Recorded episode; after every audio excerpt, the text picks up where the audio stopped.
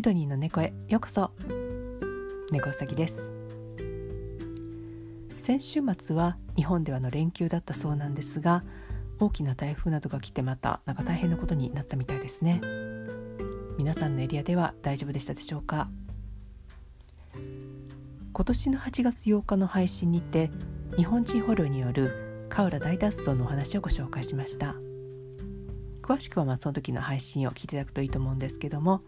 簡単に改めてご紹介するとカウラという、えー、シドニーから車で約4時間ほど行った内陸の地方都市に第二次世界大戦中捕虜収容所が作られて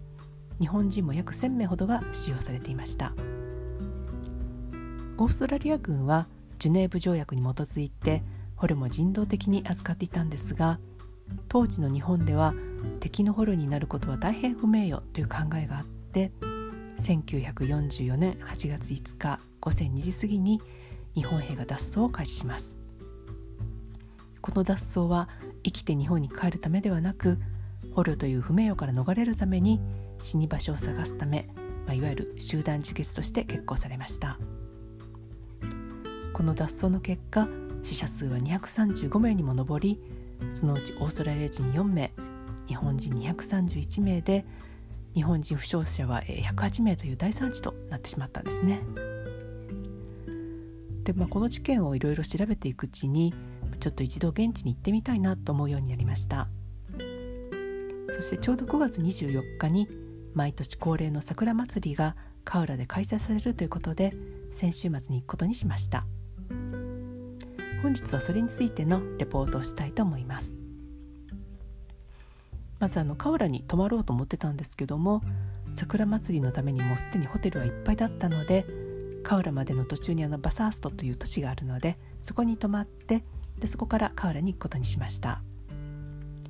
このバサーストっていうところはあの先週ご紹介したゴールドラッシュにてオーストラリアであの最初の金が見つかった場所に近い都市となります。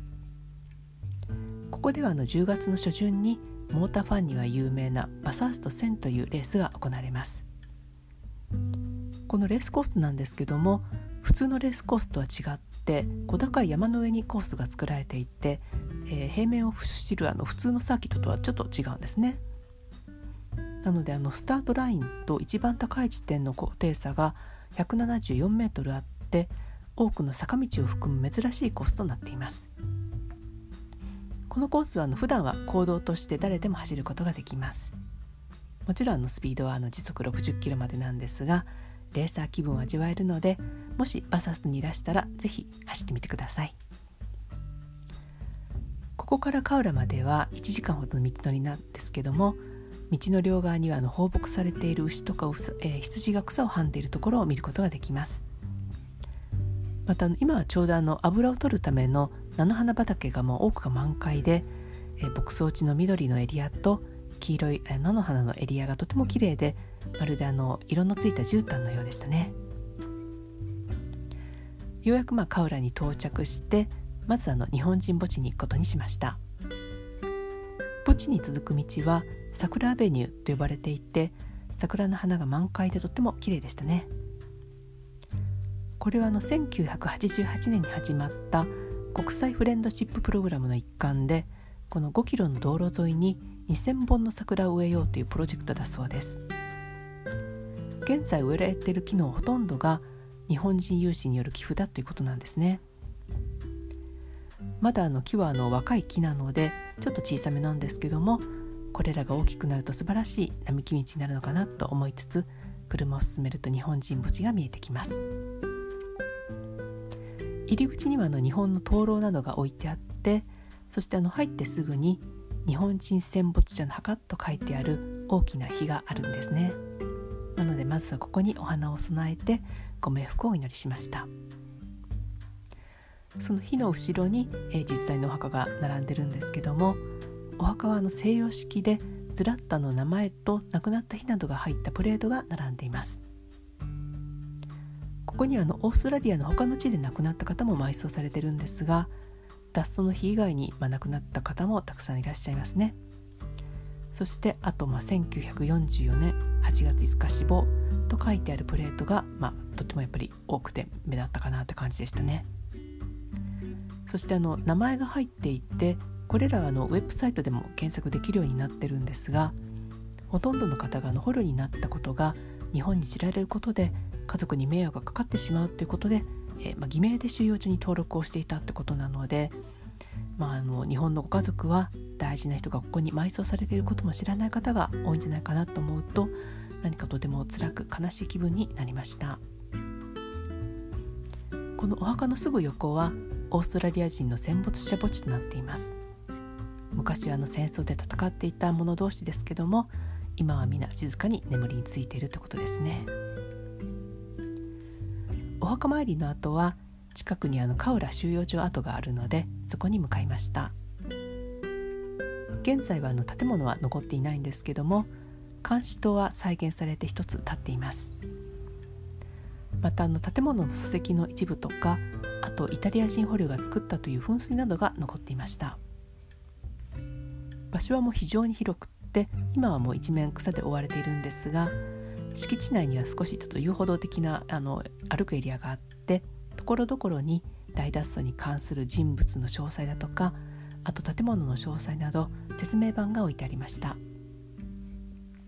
あとまあ私が行った時は大丈夫だったんですけどもどうもあの蛇がよく出るらしくって蛇に注意という看板も出ていました。どういった蛇がいるのかはちょっとわからないんですがオーストラリアには毒蛇が多いので遊歩道エリア以外には入っていかない方が安全かもしれませんね。今は本当にのどかな田舎の、えー、平和な草原という感じなんですけどもここで235名もの人が亡くなった事件があったのが信じられない感じがしました。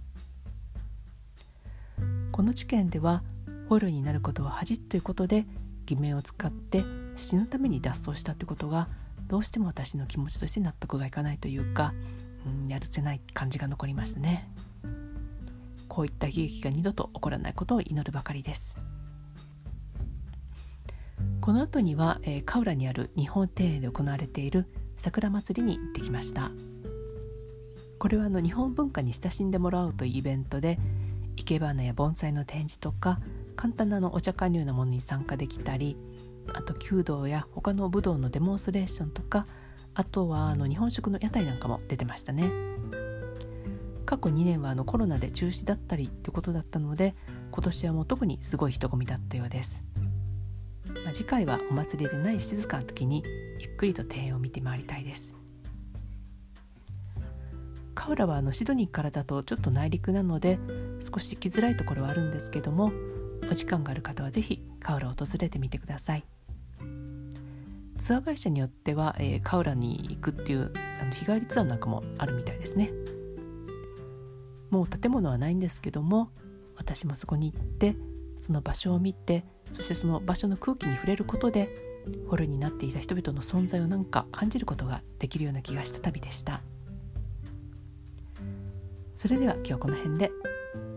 本日もお聴きいただきありがとうございました。猫崎でした。